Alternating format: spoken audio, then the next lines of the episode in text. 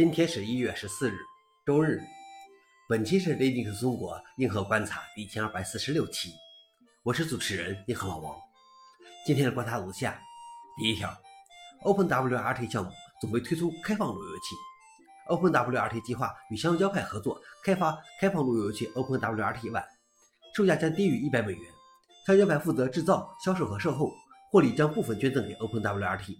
这台路由器属于开放硬件，其电路图也将会开源。消息来源：OpenWRT。老王点评：开源软件加上开源的硬件，必须支持一下。第二条是，Linux 设备正遭受到前所未有的矿工蠕虫攻击。一种前所未有的自我复制的恶意软件正在全球范围内感染 Linux 设备。它使用特殊的隐藏方法安装加密矿工恶意软件。该蠕虫是 Mira 僵尸网络恶意软件的变种。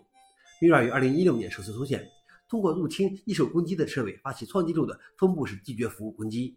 但这个最新变种安装了加密矿工软件，使攻击者可以利用受害者的计算资源、电力和带宽生成加密货币。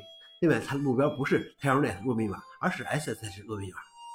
消息来源：阿斯泰克尼卡。老王点评：Linux 再安全也防不住弱密码。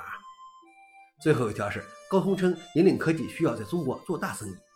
高通公司 CEO 克里斯蒂安诺·阿门在2024消费电子展上接受采访时，对高通公司在中国的业务充满信心。中国是高通公司收入最大的市场。他说：“如果你拥有领先的技术，你就会中国有很大的业务。”根据半导体协会的数据，中国仍然是全球最大的半导体市场，机械手市场占全球市场的三分之一。消息来源：雅虎。老王点评：要是只卖低端货，中国也不需要。最后是回应：英特内核的合运窗口再次受到严冬风暴的影响。以上就是今天的硬核观察。想了解视频的详情，请访问随附链接。谢谢大家，我们明天见。